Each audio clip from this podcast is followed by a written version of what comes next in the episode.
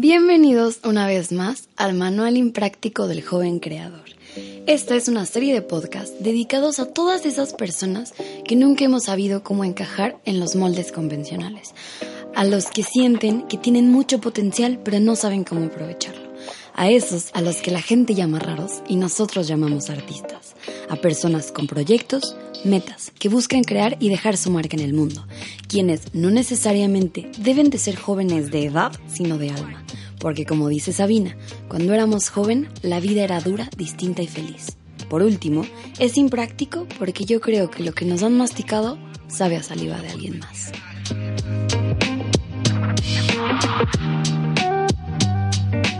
Hola gente, bonito viernes. Si no estás escuchando esto en viernes, entonces tal vez sea un poco raro que te diga bonito viernes. Pero si no lo sabes, todos los viernes tenemos episodio nuevo a las 8 de la mañana.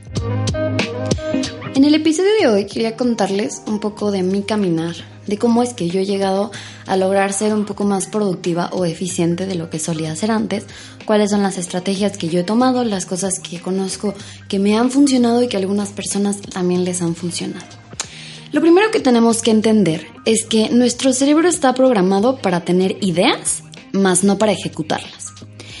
Cuando tenemos mucha información, como tareas pendientes, listas de compras, proyectos que queremos realizar, estas cosas solo ocupan espacio en nuestro cerebro. ¿Alguna vez has sentido que no puedes dormir por tantas cosas que tienes en la cabeza? A mí me pasa muy seguido. Lo que pasa es que nos da tanto miedo perder esas ideas que esto no nos deja descansar. No sé si alguna vez han experimentado esa sensación como de, como de ansiedad, de que sienten que se les va a ir la idea, se les va a ir volando, ¿saben? Por lo tanto, para que esto no nos pase, tanto como la ansiedad, como que de verdad se pierdan las ideas, lo que tenemos que hacer es simplemente externalizar nuestras ideas. Porque no podemos generar nuevas ideas si no sacamos las que están ocupando espacio. Y seguramente se están preguntando, ay, ¿cómo, ¿cómo externalizamos las ideas? Bueno, para esto tienes que encontrar un sistema que te funcione a ti. Un sistema que tiene que ser sencillo, claro y ordenado.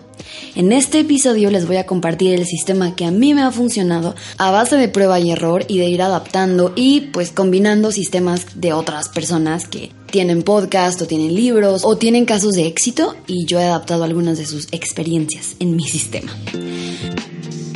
Lo primero es que a mí, como seguramente a muchos de ustedes, me pasa muy seguido que me llegan las ideas en la noche. Ideas como para videos, episodios de podcast, proyectos nuevos, en fin. Lo primero que yo uso para externalizar mis ideas es un blog de notas literalmente en mi celular algunas personas les funciona más tener como una libretita al lado de su cama. Lo importante es que siempre sea en el mismo lugar y no tenerlos regados por todos lados. A mí antes me pasaba que tenía un montón de libretas llenas de cosas que ni siquiera tenían orden, solamente iba y anotaba mis cosas y hacía como listas, ya saben, como checkpoints para ponerle palomitas.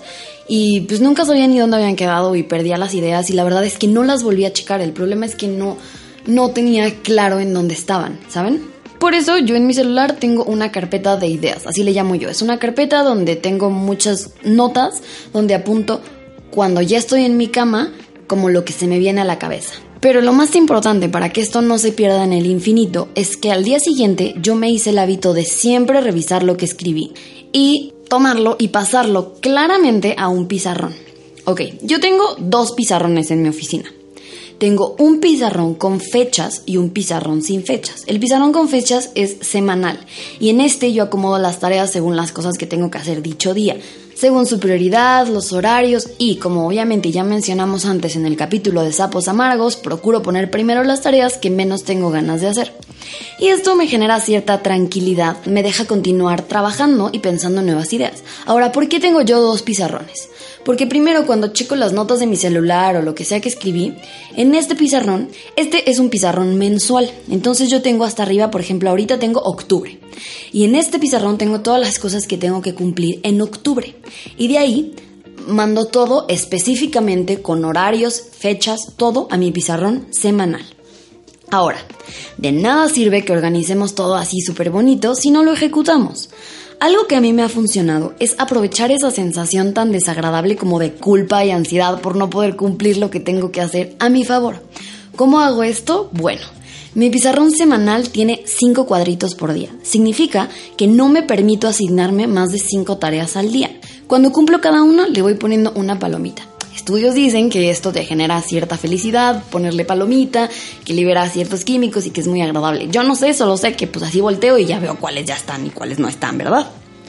Normalmente mi pizarrón empieza lleno el lunes, así atascado, y se va vaciando conforme los días, pero porque siempre lo voy a ir llenando con tareas nuevas que me van saliendo o con las tareas que no voy realizando los días anteriores. Siempre las puedo ir pasando, por ejemplo, si el lunes solo completé cuatro tareas, puedo pasar la que sigue al miércoles, al martes, al jueves, depende de cómo esté de libre. Ahora, una de las cosas más importantes de mi sistema es que los lunes, cuando lleno ese pizarrón, el pizarrón primero se borra por completo, completito. O sea, si yo no completé alguna de esas tareas, se van a perder en el infinito. Porque cuando yo vacío mi pizarrón mensual, ahí pongo todas las tareas. Y cuando las voy vaciando mi pizarrón semanal, las quito del pizarrón mensual, si no se me atasca. Entonces no sé qué tengo que seguir haciendo y no puedo ir llenando el pizarrón. Trato de que mi pizarrón mensual sea más o menos como mi cerebro, que si lo tengo atascado de cosas, pues no voy a poder funcionar, no voy a tener claro que sigue, no voy a poder crear nuevas ideas, no caben. Entonces las voy vaciando, las vacío en el pizarrón semanal y una vez a la semana el pizarrón se borra. Si quedó una o dos tareas, las puedo volver a poner en el mismo pizarrón de la siguiente semana. Pero procuro no hacerlo porque si quedan más de dos me es imposible porque yo ya tengo las tareas para la siguiente semana. Esto me genera internamente tanta ansiedad que me es muy difícil dejar una tarea inconclusa. Además, el hecho de como no asignarme más de cinco tareas al día me da la seguridad de que es difícil que deje tareas pendientes, ¿sí me entienden? O sea que probablemente me va a quedar tiempo de sobra y hasta puedo adelantar tareas del día siguiente o de los días siguientes. Y esto es importantísimo porque el estrés es muy poderoso y nuestra mente nos juega trucos. Las tareas pendientes son bombas de estrés y esto es lo que hace que no nos podamos ni siquiera concentrar, que no podamos aterrizar que es todo lo que tenemos y que no cumplamos nuestras metas. Entonces hay que aprender a usar estas bombas de estrés a nuestro favor. La idea es que tú vayas encontrando tu propio sistema. Sistema que no tiene que ser perfecto, pero tiene que ser funcional para ti. Ahora, no olvides que imitar sistemas de personas que ya hayan tenido éxito es una gran estrategia, o sea, no necesariamente tienes que inventar un sistema nuevo desde cero. Puedes ir adaptando y tomando lo que más te sirve de cada sistema. Hoy yo les comparto el mío, quise hacer este video cortito, muy práctico y quise compartirles un poco de mis tips de efectividad que a mí me han llegado a funcionar. Pero te invito a que investigues y hagas tu propio sistema, que empieces a estructurarlo y que sobre todo lo pruebes, que no lo dejes al aire, porque a veces sentimos que no tenemos tiempo para hacerlo todo y más bien es que no tenemos la estructura correcta. Y también pensamos que si no tenemos la estructura correcta no podemos empezar. Empieza, empieza haciendo tus sistemas y poco a poco vas a ir desarrollando el que más te funcione. Además, conforme vaya creciendo tu equipo de trabajo, conforme vayas teniendo más tareas, conforme vayas siendo más ordenado, puede modificarse este sistema. Y como en el capítulo pasado, todo es cuestión de hábitos. Eduquemos a nuestros hábitos, no nos demos oportunidad de posponer lo que nos va a llevar a ser muy felices, porque en lo que posponemos nuestras tareas se nos va la vida.